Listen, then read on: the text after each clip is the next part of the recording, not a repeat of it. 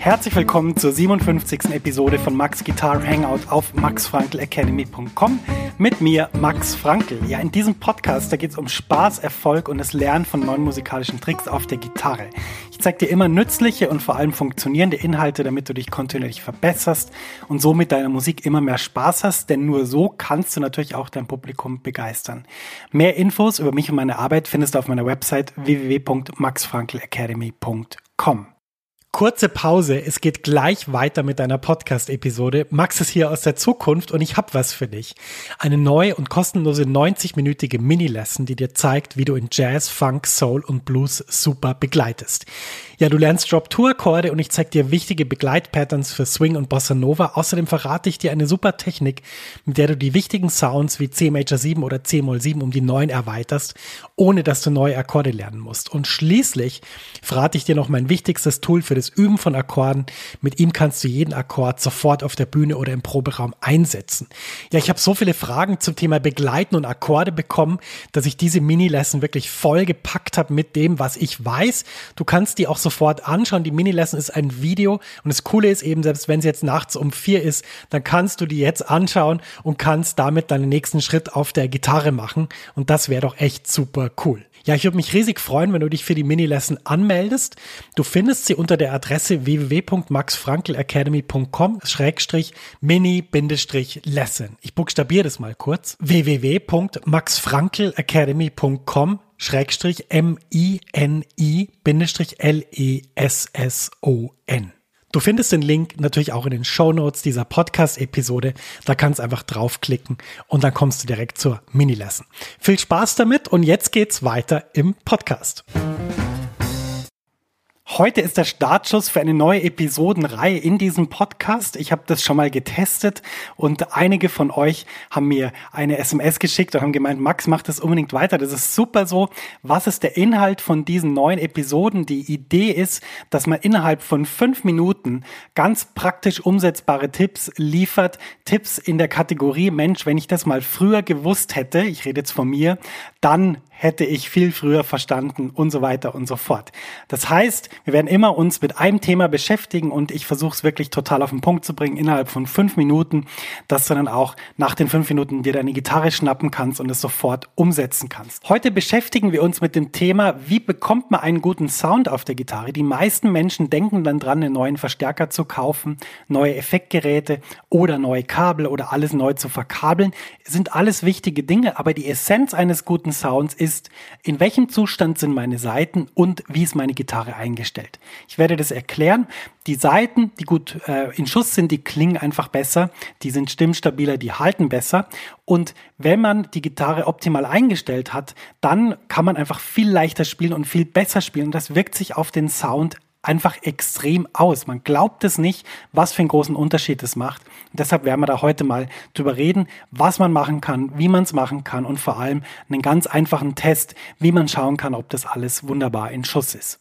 Bei den Seiten ist es, glaube ich, am offensichtlichsten, das weiß eigentlich jeder, wenn die Seiten, also die hohen Seiten GHE, sich in ihrer Farbe von diesem Silber zu eher so Schwarztönen verwandelt haben, dann ist es Zeit, die Seiten zu wechseln. Also wenn sie oxidiert sind, wenn sie die Farbe verändert haben, wenn sie auch nicht mehr so glatt sind. Du merkst es daran, wenn du mit dem Zeigefinger über die Seiten fährst, fühlt sich das glatt an, geht es gut oder ist es mehr so ein bisschen wie wenn da so ein kleiner Klettverschluss wäre auf der Seite, dann ist auf jeden Fall Zeit, die Seite zu wechseln. Übrigens auch, wenn sich so Schmutz ansammelt auf der Seite, das sieht man sehr gut, wenn man mal in den ersten fünf Bünden die Seite mal ein bisschen detaillierter anschaut, dann sieht man sehr gut, ob da irgendwas ist.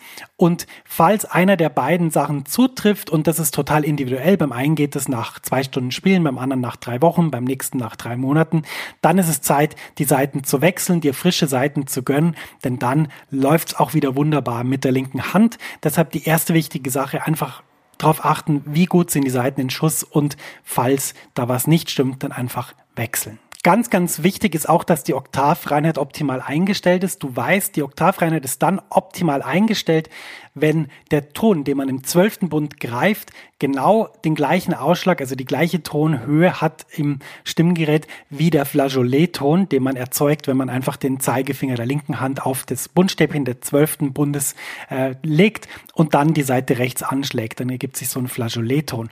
Die beiden müssen gleich sein. Sollte der gegriffene Ton zu hoch sein, muss das Seitenstück verlängert werden. Sollte der Ton zu tief sein, dann muss das Seitenstück verkürzt werden. Und da gibt es jetzt je nach Gitarre unterschiedliche äh, Parameter, die man einstellen kann. Bei Les Paul-artigen Gitarren äh, kann man das alles über diesen Seitenreiter machen, auf dem die Seite dann läuft, bevor sie beim Stop-Tail-Piece dann gehalten wird. Bei einer Stratartigen Gitarre kann man das alles am Tremolo einstellen. Wichtig ist, dass man schaut, dass die Oktavreihe super eingestellt ist, denn nur dann wird die Gitarre genauso in Tune sein im zwölften Bund, wie sie das im ersten ist. Und das ist eine ganz wichtige Sache. Damit ist es aber noch nicht getan. Wichtig für den guten Sound ist auch die Bespielbarkeit. Und gerade hier ist wichtig, dass man schaut, dass die Seitenlage nicht zu hoch ist. Was ist jetzt eine zu hohe Seitenlage? Das ist auch sehr individuell abhängig von der Gitarre. Manche Gitarren schaffen es einfach nicht, eine flachere Seitenlage zu bekommen. Andere haben so eine flache Seitenlage, dass man denkt, das gibt's gar nicht. Die Seite, die schwingt, die kann eigentlich gar nicht mehr schwingen. Ein guter Trick, den mir mal jemand verraten hat, ist, du gehst in den zwölften Bund, gehst auf die tiefe und auf die hohe E-Seite, nimmst ein Plektrum mit einem Durchmesser von 1,5 Millimetern und legst das unter ähm, die Seite, also zwischen Seite und Bundstäbchen. Wenn du dann den Hals drehst, also quasi so hältst, wie du auf der Bühne die Gitarre halten würdest, wenn das Plektrum dann rausfällt, dann ist die Seitenlage zu hoch. Wenn das Plektrum hält, dann ist die Seitenlage wunderbar. Ist so ein extremer Shortcut, ähm, funktioniert auf den meisten Gitarren. Ich habe es noch nie gesehen, dass es nicht funktioniert hat. Ist ein sehr guter Anhaltspunkt. Und so kannst du mal schauen, ob deine Seitenlage passt. Die Seitenlage ist aber extrem abhängig von der Halskrümmung. Und hier kommen wir in einen Bereich, wo das selber Rumschrauben an Gitarren manchmal gefährlich sein kann, nämlich dann, wenn man diese Halsschraube zu stark anzieht oder zu stark entspannt. Auf einmal, man sollte die nicht mehr als eine Vierteldrehung jeweils drehen. Wir kommen auch in den Bereich, wo der Gitarrenbauer sich wirklich besser auskennt. Mein Trick für das Ganze ist eigentlich nicht, sich 100 YouTube-Tutorials anzuschauen, wo das erklärt wird, sondern ich würde einfach mal die Gitarre zum Gitarrenbauer bringen, der soll das einstellen und und vor allem sag ihm dann, bitte erklär mir danach, wie das funktioniert und zeig's mir. Und wenn das dann irgendwie 20, 30 Euro mehr kostet höchstens, dann ist das super investiertes Geld, denn du musst es an deiner Gitarre sehen, wie deine Gitarre reagiert und vor allem, wie man das dann optimal einstellt, so dass nichts kaputt geht. Das ist also ein ganz wichtiger Punkt. Ja, wenn du die Dinge jetzt alle eingestellt hast, beziehungsweise einstellen hast lassen, dann wirst du merken, dass der Sound von deiner Gitarre plötzlich viel, viel besser ist. Es liegt daran, weil wir alte Materialien wie die verbrauchten Seiten ersetzt haben, aber auch, weil wir uns darum gekümmert haben, wie man diese Sachen einstellt, dass man wirklich optimal drauf spielen kann und das verbessert den Sound um Welten. Das war die erste Ausgabe von meiner neuen Reihe, wo ich in fünf Minuten versuche, geballtes Wissen auf den Punkt zu bringen, das man praktisch sofort umsetzen kann. Ich hoffe, es hat dir gefallen. Falls es dir gefallen hat, bitte abonniere doch meinen Podcast bitte gib mir auch eine tolle Bewertung. Wenn du Lust hast, kannst du es bei iTunes machen, kannst auch was dazu schreiben oder nur ein paar Sterne verteilen. Das würde mich extrem freuen, denn das bringt mir dann immer auch die Möglichkeit, mehr Leute mit meinen Inhalten zu erreichen. Ich danke dir fürs Zuhören und wünsche dir eine gute Zeit und wir hören uns wieder in der nächsten Episode. Bis bald, sagt dein Max.